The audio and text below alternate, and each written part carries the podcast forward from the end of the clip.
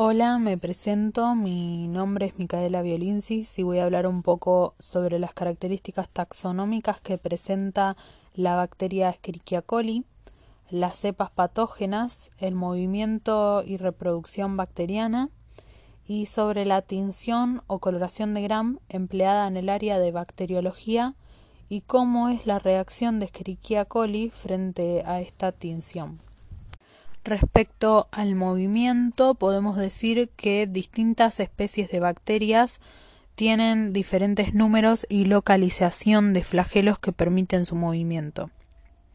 Por ejemplo, hay bacterias que presentan un solo flagelo, otras que tienen múltiples flagelos situados en un mismo punto, pero también hay bacterias que tienen múltiples flagelos situados en diferentes puntos o que tienen un solo flagelo en cada uno de los extremos opuestos. Pero Escherichia coli es una bacteria perítrica, es decir, que tiene múltiples flagelos que se proyectan en todas las direcciones. Como se proyecta en el punto D. Por otro lado, podemos decir que las bacterias se reproducen mediante fisión binaria, es decir, que la reproducción va a ser asexual.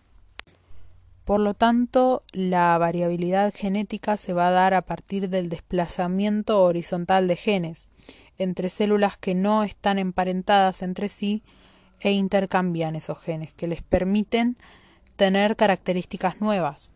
Es decir, que se va a dar un intercambio físico de ADN y una recombinación genética.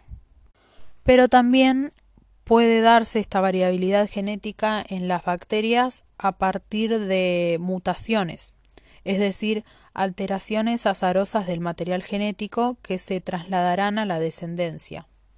Con respecto a la taxonomía o clasificación taxonómica de Escherichia coli, podemos decir que es un miembro perteneciente al dominio bacterias que se encuentra dentro del filo proteobacterias.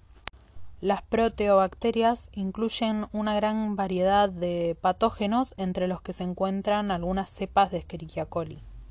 Todas las proteobacterias son gram negativas, que lo vamos a ver después con la tinción de gram, pero eh, estas proteobacterias presentan una pared celular formada principalmente de lipopolisacáridos.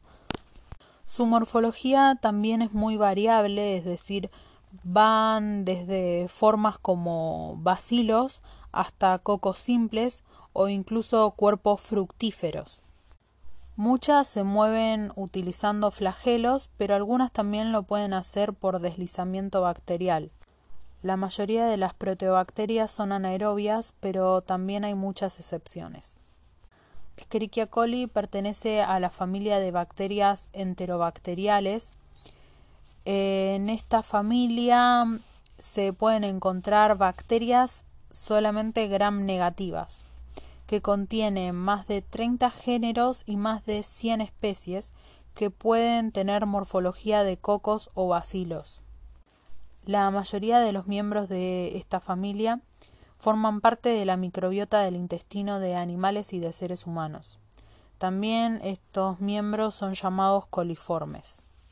Algunas especies dentro de esta familia pueden vivir en tierra, animales, en plantas o en agua. Con frecuencia también se encuentran especies de enterobacterias en la bioindustria. Estas últimas son utilizadas para comprobar la sanidad, por ejemplo, de la fermentación de quesos y productos lácteos, alcoholes, y en tratamientos médicos también, como la producción de toxinas en el uso de cosméticos y la fabricación de agentes antivirales de la industria farmacéutica, por ejemplo. Las enterobacterias se caracterizan por ser capaces de respirar de forma facultativa. En el ambiente exterior son aerobias, mientras que en el interior del intestino de animales o seres humanos son anaerobias. Gracias a ello, muchos de los miembros de esta familia son de vida libre, mientras que otros son comensales de animales o plantas. Y la especie es eh, Escherichia coli, que mm, normalmente se encuentra, si bien normalmente se encuentra en intestinos humanos y en animales, también puede encontrarse en otros lugares. Eh, su función normalmente es facilitar la descomposición y la digestión de alimentos, aunque también hay cepas patógenas que se van a hablar luego. Retomando lo de las bacterias gram negativas, ahora voy a hablar un poco sobre la tinción de gram y cómo reacciona Escherichia coli frente a esta coloración. La tinción de gram o coloración de gram es un tipo de tinte que se emplea en el área de bacteriología para la visualización de bacterias, sobre todo en muestras clínicas. Esta técnica fue desarrollada en 1884 por el bacteriólogo danés Christian Gram. Frente a esta tinción se pueden clasificar dos tipos de bacterias, las gram positivas y las gram negativas de las que hablábamos antes. Las gram positivas se suelen teñir de un color azul oscuro o violeta y las gram negativas de un rosado tenue. Pero ¿cómo retienen este tinte las bacterias? Bueno, la capa de peptidoglucano en la pared celular que poseen las bacterias es la responsable de retener la coloración durante la tinción de gram. Mientras que las bacterias gram positivas tienen mayor peptidoglucano en la pared celular, las gram negativas tienen menor cantidad de peptidoglucano en la pared. Por lo tanto, la retención va a ser más fuerte en las bacterias gram positivas que en las bacterias gram negativas. Escherichia coli, por lo tanto, es una bacteria gram negativa que al realizar la, la tinción de gram sobre las mismas presentarán un color eh, rosado, un rosado tenue. Por último, voy a hablar sobre las cepas patógenas que presenta Escherichia coli, los seis tipos patógenos. Podemos hablar de Escherichia coli enteropatógena, es muy común en los niños, causa diarreas y ello también impide la absorción de nutrientes, agua y electrolitos en el intestino. También trae dolores abdominales. Escherichia coli enterohemorrágica es uno de los subtipos más severos. Se puede adquirir al ingerir carne mal cocinada. Causa diarreas muy líquidas que posteriormente cambia a diarreas con sangre, es decir, diarrea sanguinolenta. Un ejemplo es eh, Escherichia coli O157 H17, que puede acabar en fallo renal o insuficiencia renal y también en anemia hemolítica. Escherichia coli enteroinvasiva posee una toxina que se llama hemolicina que puede destruir células y causar necrosis e inflamación. Se presenta en países en vías de desarrollo. Escherichia coli enterotoxigénica es la responsable de la enfermedad conocida como enfermedad del viajero. A veces puede darse comúnmente y puede producir eh, diarreas con dolor abdominal que llega de forma abrupta.